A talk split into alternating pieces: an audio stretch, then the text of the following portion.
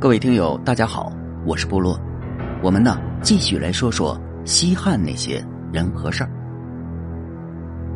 这一集啊，我们来说说吕后的工作能力，绝对不在老公刘邦之下。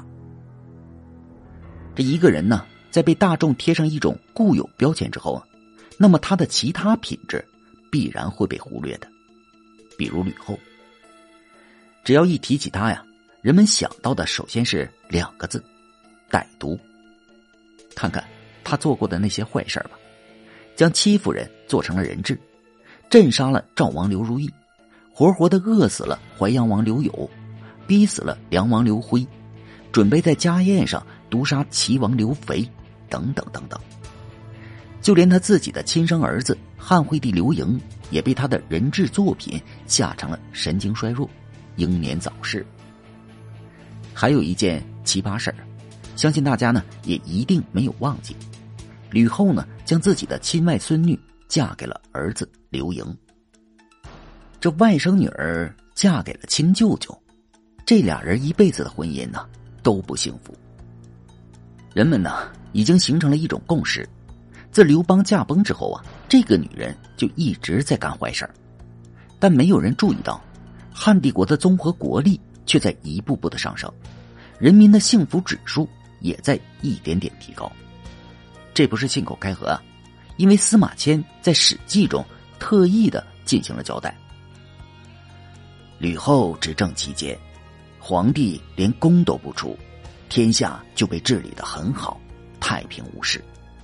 在这期间，国家的刑法几乎就没有用武之地，因为很少有人犯罪。老百姓呢，都在自己的一亩三分地里努力从事着农业生产，生活质量一天比一天高啊！天下晏然，是司马迁对吕后工作成果的高度肯定。这司马迁就是那个时代的人，他绝对不会说谎啊。那么，问题来了，既然吕后平常把精力都用在了干坏事上，那工作？怎么还干得如此之好呢？哼，先说大环境啊。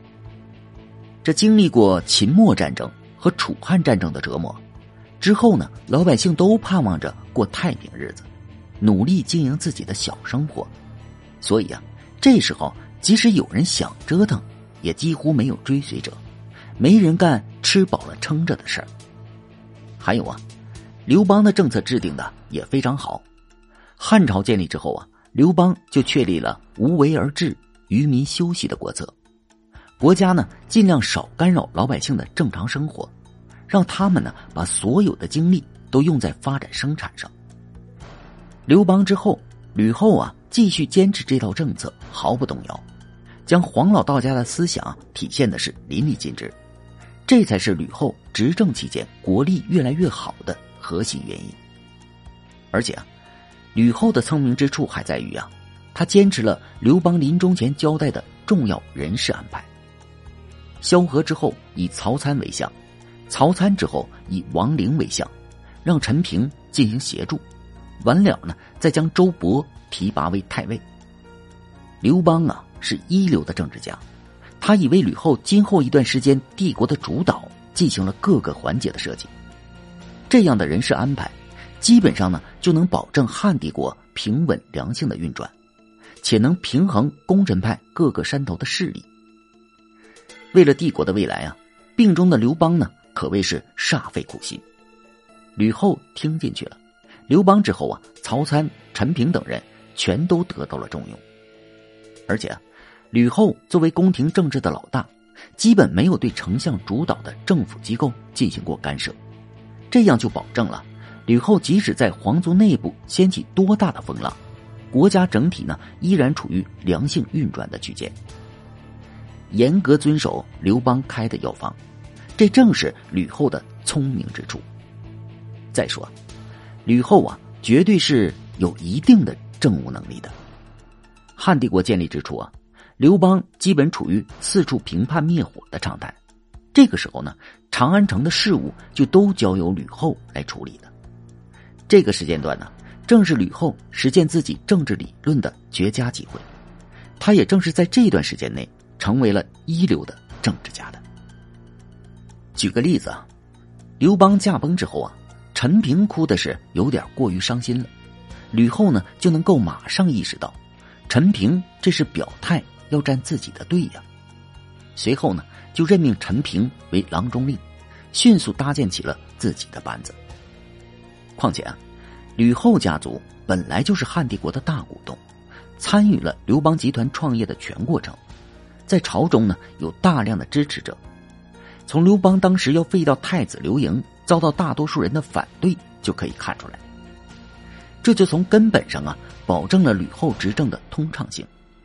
有能力，有支持者，汉惠帝刘盈又太小，吕后走上前台，几乎是必然的。可以这么说，当时的局面呢，如果吕后不摄政。大汉的员工们也绝对不会答应的。重要的是啊，吕后还有作为一名合格政治家该有的判断力和冷静。匈奴的冒毒单于曾经给吕后写了一封侮辱性极强的信：“啊，你死了老公，我没了老婆，要不咱俩凑一对如何呀？”收到信的吕后啊，怒火能将整座长乐宫点燃。想发兵攻打匈奴的愿望，在那一刻非常的强烈。呵呵，这事儿啊，一看就是默毒故意刺激吕后的，逼着吕后出招呢。这如果换做慈禧那个老寡妇啊，大概率啊会做出冲动性的决定的，出兵攻打匈奴。但吕后呢，在短暂的愤怒之后呢，就迅速切换到了冷静模式。他将大家召来，开了个会。上将军樊哙很是冲动的说：“啊，请拨给我十万兵马！丫的，我要灭了匈奴！”这樊哙呀，作为吕后的妹夫，他有理由、有条件在这种高级别会议上咆哮，但他的威风呢，却马上的被中郎将季布给杀了下去。哎，樊哙可以拉出去斩了。高帝当年率领四十万兵马都被匈奴困在了平城，是谁给了他勇气啊？敢带十万兵马就想教训匈奴？这所有人呢，都为季布捏了一把汗，认为季布这次啊肯定会很悬的。但出乎大家意料的是啊，吕后呢只是宣布散会，从此呢就再也没有提过匈奴的事儿了。完了啊，还以非常谦卑的姿态给默读。回了封信，并略备薄礼，让使者一道带了去。因为啊，他比谁都明白，国力尚未恢复，老百姓渴望安宁，现在根本不是打仗的时候。有些事儿啊，必须得先忍一忍。你看看，吕后面对重大事件没有一丝的冲动。默读单于作为草原上的枭雄，看见吕后没有接招。他立刻就怂了，认定对方啊也必定是个狠人，赶紧呢恭恭敬敬的回了封信，还口口声声的称呼吕后为陛下。游牧民族和农耕民族的最高统治者过招完毕，结果是吕后略胜一筹。纵观吕后的执政生涯，不管是对突发事件的应付，还是对跟着刘邦打江山的那帮功臣派们的驾驭。都可以看出啊，他的能力绝对不在老公刘邦之下。陈平、周勃等虽然对吕后不满，但在吕后生前呢，是一丝也不敢表现出来的。